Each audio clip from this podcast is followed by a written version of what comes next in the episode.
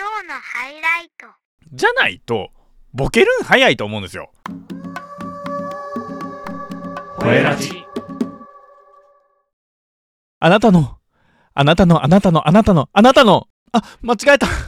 あなただけのゲートも豆腐亭ウルフです。はおー。毎週水曜日と日曜日の夕方18時頃から配信されるアラサーゲイの吠えたいラジオでは毎回およそ30分いかないくらいの時間の中で皆さんのお悩みやアラサーゲイが感じたもんやりする日常を吠えまくるそんなトークプログラムでございます。時折番組内で強烈な暴言を吐き捨てることがございますがひがみと妬みから来る自身の惨めさを隠そうと必死に負け犬が吠えているだけでございますのでかわいそうにと哀れんであげてください。寄り添ってあげると多分ちょろいです。マジで性格のひん曲がったオカマがいろいろと吠えまくるのでどうぞお構いなく。いつも吠えラジを聞いてくださる吠えパの皆様週末をいかがお過ごしでしょうか？楽しかった？あそう。それはよかった。初めて吠えラジオを聞いてくださる皆様いらっしゃいませ。今回はポッドキャストアドベントカレンダー2023という企画に参加している回となります。ポッカレから来てくださった方はご存知かもしれないんですけれどポッカレを知らないホエパのみんなのためにポッカレとは何ぞやという話をしますと超平たく言うと笑っていいとものテレフォンショッキングみたいなやつです。12月1日から12月25日までの間1日1番組が担当をして次の番組へとバトンをつないでいくっていうようなイベントのようです。私はですねなんと SNS なんかでも交流のあるムキムキ夫婦のアメリカ日記のコウマくんちーちゃんからのねバトンを受け取って12月11日の月曜日を担当しておりますちょうどね中盤やから中だるみしてきたんじゃないのっていうところでですね、満を持して、ムキムキ夫婦と私の登場でございますよ。お前らに気合入れ直したるわっていう担当をムキムキ夫婦と私がやっているっていうような感じですね。ちなみに、ムキムキ夫婦のアメリカ日記は耳から取るプロテインというテーマで筋トレのこととか海外生活のことなんかをお話しされてるんですけれど、僕はこのお二人の仲睦まじいやりとりが大好きで聞いている番組なんですね。豆腐亭的ムキムキ夫婦のアメリカ日記のおすすめポイントなんですけれど、コウマくんがアメリカンジョークを至るところで挟んでくるんですね。で、それに対してちーちゃんがね、ああ、はいはい、みたいなテンションでね、また言うてるわ、みたいなテンションでね、さらっと流すやりとりがちょこちょこあるんですよ。コウマくんのめっちゃ今、俺おもろいこと言うてるで、めっちゃおもろいこと言うてるで、的な子供みたいに楽しげなテンションもいいし、ちいちゃんの呆れつつもね、でもすごく愛情を感じる、ああ、はいはいの言い方も僕はめっちゃ好きなんですよ。だからね、もしムキムキ夫婦のアメリカ日記をこれから聞くよっていう方、もしくはすでに聞いていらっしゃる方は、僕のおすすめポイントにも注目しながら聞いてみてくださいね。というわけで、ホイラジスタートしていきます。ちょっと前にね、ネタ切れしつつあるよ、お便り全然来ないよって番組の中で言ったら、お便り書いてくれたホエパがいたりしてね、なんだかんだで今はちょっとネタに溢れているような状況でございます。ありがとうございます。ホエラジはね、ほんまにね、ホエパのみんなに愛されてる番組やなって、身をもって毎回感じております。とはいえ、またいつネタが尽きるとも限らないので、お便りは少しずつ紹介していきますので、送ってくださった方、読まれなかったわけじゃないです。必ず読みます。ちょっと時間かかってるだけです。少しお待ちいただけると幸いです。では、まず、いくつかホエラジの感想をご紹介させていただきますね。今回紹介するのは、ナンバー18の推しについて語っちゃうぞの巻の感想ですね。この推しについて語る回は僕は滑るんちゃうかな。まあ滑ってもいいかなくらいのテンションでやりきったんですけど感想を書いてくださった皆さんは非常に好意的というか批判的な感想をわざわざポストする人もそんなにおらんと思うんでまあ当たり前っちゃ当たり前かもしれないんですけれどその中でもいくつか気になったものをピックアップして紹介いたします。まずはローテナントのラジオ局というポッドキャスト番組をされているムムサノピーノさんからの感想です。素晴らしい。ウルフさんの思い入れがストレートに伝わってきました。良い作品ですよね。それにしてもサングラスでそこまで考えてなかった。ディズニープラスでは本編と同じ時間軸のサイドストーリーも見れて大満足でしたよ。という感想をいただきました。ムムサのピーノさんありがとうございます。そうずっとピアプラスよ。ずっとピアスプラスね見てない人はねマジで見て。もうそれだけのためにねディズニープラス入る価値はあります。ただ日光市の方残念ながらズートピアプラスに1話も1話もニックは出てきません。どういうこと？なんで？どういうこと？ズートピアプラスってなんじゃ？っていう話なんですけど、まあ、例えばねジュディがズートピアへ向かう列車に乗っている時のジュディの家族の状況が描かれてたりだとかボゴ署長の意外な一面なんかが見られて最高っちゃ最高です。ローテナントのラジオ局さんはね結構ねエンタメとかネットフリ映画とかのお話をされる回が多い印象でこのナンバー18の私の推しについて語る回が面白かったよっていう方は割とローテナントのラジオ局さんもね刺さるんじゃないかな楽しめるんじゃないかなっていう番組なような気がしています。続いて次の感想の紹介なんですけれども豆腐亭が公式で認定しているホエパの民っていうのが何人かいるんですけどそのうちの一人ですね公式ホエパ民の健太郎さんことケンティの感想ですね。読みます。最新回吠えてる吠えてる。推しに対して熱く語ってる豆腐亭が吠えててこの回は間違いなく吠えラジ。こういう豆腐亭の推しを熱く語る回も吠えてはいるのでありだと思います。こういうのももっとリスナーの俺としては聞きたい。ズートピアを見たことある方はぜひ聞いて。という感想をいただきました。けんちゃん、ありがとうございます。ケンちゃんはね、ホエラジのヘビーリスナーで、今年最もよく聞いたポッドキャスト番組の第5位にホエラジをランクインさせてくれるほどね、もうね、それはそれは有能なホエパの民でございます。この感想を聞いてね、僕はもっといろんなことを話してもええんやなというふうに思ったんですね。万人に刺さるエピソードなんてこの世に存在しないわけですから伸びるエピソードもあるやろうし伸びへんエピソードももちろんあるんでしょうけどでも話の幅を広く持つことで新しいホエパの民が見つかったりだとかまだ見ぬホエパの民に刺さることがあるんやなっていう風に気づかせてくれる感想でした他にもね楽しそうにお話しされているのを聞いて自分もニヤニヤしたとかまたズートピア見返したいなズートピア見てみたいなとかいろいろ紹介したい感想がたくさんあるんですけどこういった感想ってポッドキャストはもちろんのこと僕の実生活にも少なからず影響してくるんやなっていうふうに思うんですよね。少なくともこのお二人の感想はホエラジにおいてたまには僕の好きな分野の話を思いっきり熱量を込めて話してもいいんやなっていうふうに思わせてくれたわけですよ。もうそれだけでも影響してるわけじゃないですか。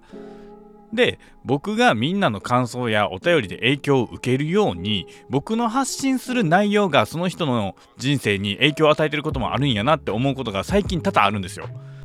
例えば僕と同じようにポッドキャスト番組をやっているホエパの民の方って僕の番組と方向性が結構違うなと思っていた人がある時心の中に溜まってる本音を思いっきり吐き出してる回とかがあったりしてもしかしたらそういう風に本音を吐き出してくれたのはホエラジだとか僕の影響もちょっとくらいあったりするのかなっていう風に思ったりもしました。まあねこんなこと言うたらその人からしてみればさうぬぼれんなよ。アホンダラって思ってるかもしれへんので番組名は伏せるんですけど僕はその人のその回は普段の回よりもすごく好きなんですよね。すごく印象に残ったんですよね。自分が影響を与えられたかもしれへんから。とかではなくってその人のエモーショナルなところとかパーソナルな部分とか価値観がとても分かりやすく開示されてる回やなというふうに思ったので聞いててね純粋に楽しいなというふうに思いました。でもそういう部分を全く求めてない人ももちろんおるわけですよね毎回毎回そんなパーソナルな部分を話す必要ももちろんないと思うしねだから僕がたまには推しとか好きなメディアとかゲームとかの話してもいいのかもと思えたくらいの感覚で同じくらいの感覚でたまには息抜き的に普段とは全く違うテイストの話してもいいんやなっていうふうに思いますね。そういう意味では推しについて語る回の配信っていうのは一部の人には響きにくい内容やったかもしれへんねんけど僕にとってはめちゃくちゃ価値のある回になったなーっていう風に感じてます。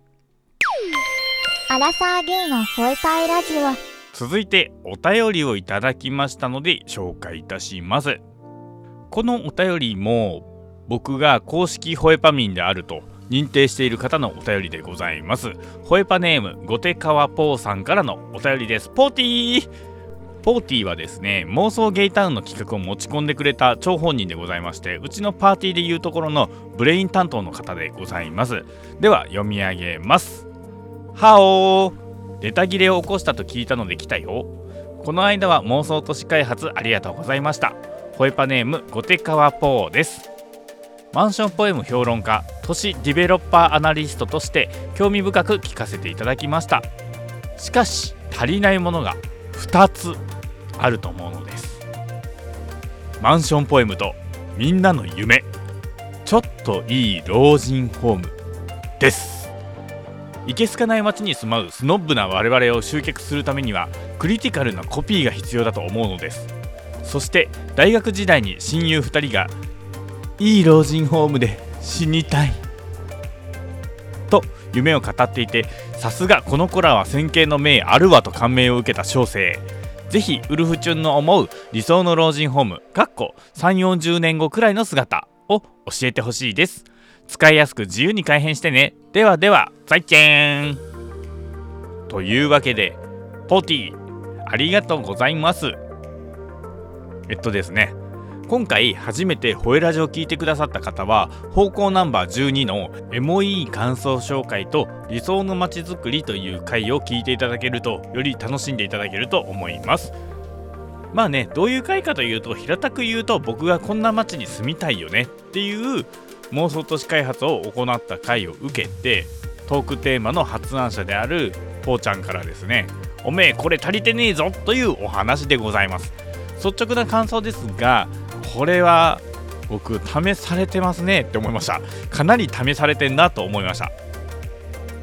僕んちめちゃくちゃマンションのチラシ入ってくるくせに今まで値段と間取りだけ見て即捨ててたし基本的に僕は今を生きるおバカさんなので老人ホームもあんまり考えたことなかったんですねこれまでの人生で。でもいずれの分野も興味がないというわけではないので付け焼き場程度には勉強してきました。というわけでまずマンションポエムですね。マンションポエムについては3つほど用意をしてみました。では1つ目読み上げます。希望をまとうエデンの園パークサイドアベニュー辻堂。これはですね隠居ホモにも救済を隠居ホモって楽しいよ悪くないよっていうね2丁目だ堂山だでわちゃわちゃしてる層にも夢見てもらうためのキャッチコピーですねとは言いつつもとは言いつつも本当にうるさいだけのキャピった下品な古釜に来られては困るのでこのキャッチコピーを採用するときは値段の表記もデカデカと書いておきたいなと思います。あええー、な。パークサイドアベニュー辻堂住みたいなと夢見てもらうのは全然いいんですけどほんまに住みに来られたら治安の悪化とかね若干困ったことになってしまいますのでね夢見るだけやったら自由やしただなんで夢だけ見てほしいお前らほんまには来んなよっていうパターンのキャッチコピーでございます。では次2個目。湘南にあって湘南にはないシャングリラ。パークサイドアベニュー辻堂。これはですね湘南にあるの？湘南にないの？えどっち？てかそれはどこなの？っていう感じがいかにもマンションポエムっぽいなと思って適当につけました。これはね湘南エリアって治安悪いんでしょ？みたいな偏見を取っ払うためのキャッチコピーでございます。次3つ目。この街が私のステージ。ここから始まるセカンドステージ。最初のステージは漢字で舞台と書いてステージでセカンドステージは2度目の人生と書いてセカンドステージと読みます。いずれも文字の上に小さく振り仮名でセカンドステージとかステージっていう風に書いてます。このねセカンドステージのところはねセカンドライフと迷ったんやけどね2度目の人生がセカンドライフやったらまんますぎるかと思ってあえてセカンドステージにしています。で最初にねこのここから始まるセカンドステージっていうキャッチコピーを作ったんですけどそれだけだとちょっとインパクト弱いなと思ってそこからさらにこの街が私のステージっていうのを追加しました。マンションポエムってこんな感じでしょっていうイメージで適当につけてみたんですけれどどうでしょうか？こういう大喜利みたいなものってセンス問われるからさ難しいよね。ちなみにしれっとマンションの名前をパークサイドアベニュー辻堂へと名前を変えてるんですけれどプレシャスタウンってモールの名前っぽいよねっていうことで直々にですねゴテちゃんがですねパークサイドアベニュー辻堂というのをつけてくださいました。命名してくださいました。多分このマンションポエムもねきっとねお便りを書いてくれたゴテちゃんの方がねはるかに上手やと思うんですよ。大喜利とか上手な人なんで。だからねちょっとゴテちゃんと相談の上おもろい感じのができたらねそのうち架空のねマンションポエムの広告とか僕作るかもしれません。適当にパークサイドアベニュー辻堂の広告を自作して適当に X とかで載せます。僕もねマンションポエム考えたいねんけど私もマンションポエム考えたいねんけどなんかいい案あんねんけどって人がおったらぜひ DM ください。面白いのがあれば広告を作るかもしれません。てか面白そうなので僕の技量でできる限りそれっぽい広告は多分作ります。誰かそのバナー広告とか見て DM してけえへんかな？モデルルーム見学したいですとか言われたいなーって思ってます。続いて理想の老人ホームですね。このさお便り読んだ時皆さん気づきました？今の理想の老人ホームじゃなくて3 4 0年後の理想の姿なわけよ。わかる？そもそもね30年とか40年前って携帯も満足に普及してなかったわけさ。それが一般的にガラケーが普及して今やスマホが当たり前の時代やん。娯楽といえばテレビやったのに今やテレビを持たぬ若者も大勢おるわけでその気になれば私のような凡人一般人ですらこうやって自分の声が発信できる時代なわけ。そこからさらに3 4 0年後の理想の老人ホームとかもう到底想像できないんですがとりあえず精一杯妄想いたします。この理想の老人ホームなんですけれどもまずですね肉体は必要か否かというところを議論に提唱したいんですよ。もちろんじじいさんばばあごめんなさいじいさんばあさんでも元気な老人も多くいらっしゃるんでしょうけれど認知入ってたりとかさ体が思うように動かへんっていうような人も大勢いらっしゃると思うんですよね。だからさもうそこはさオプションで脳みそだけ動かせるシステムっていうの？ちょっと SF チックなお話にはなってくるんですけれど脳みそをデータ化するのでもいいしとにかく何らかの方法でメタバースとかそんな感じの世界に脳みそを送信するオプションをつけてほしいなって思ってます。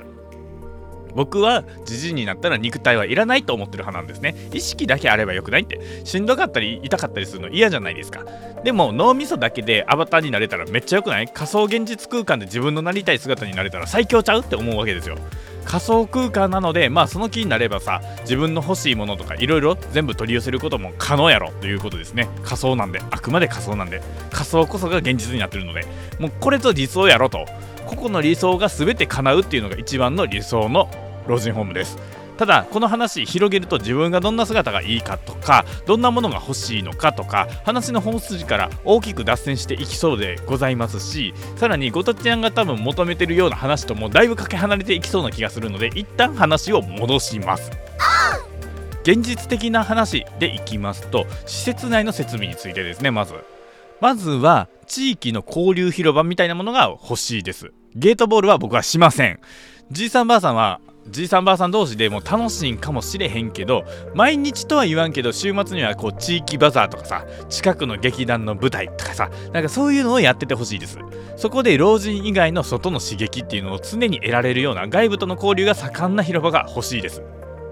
じゃないとボケるん早いと思うんですよ。仮想現実空間に脳みそをデータ化した人たちは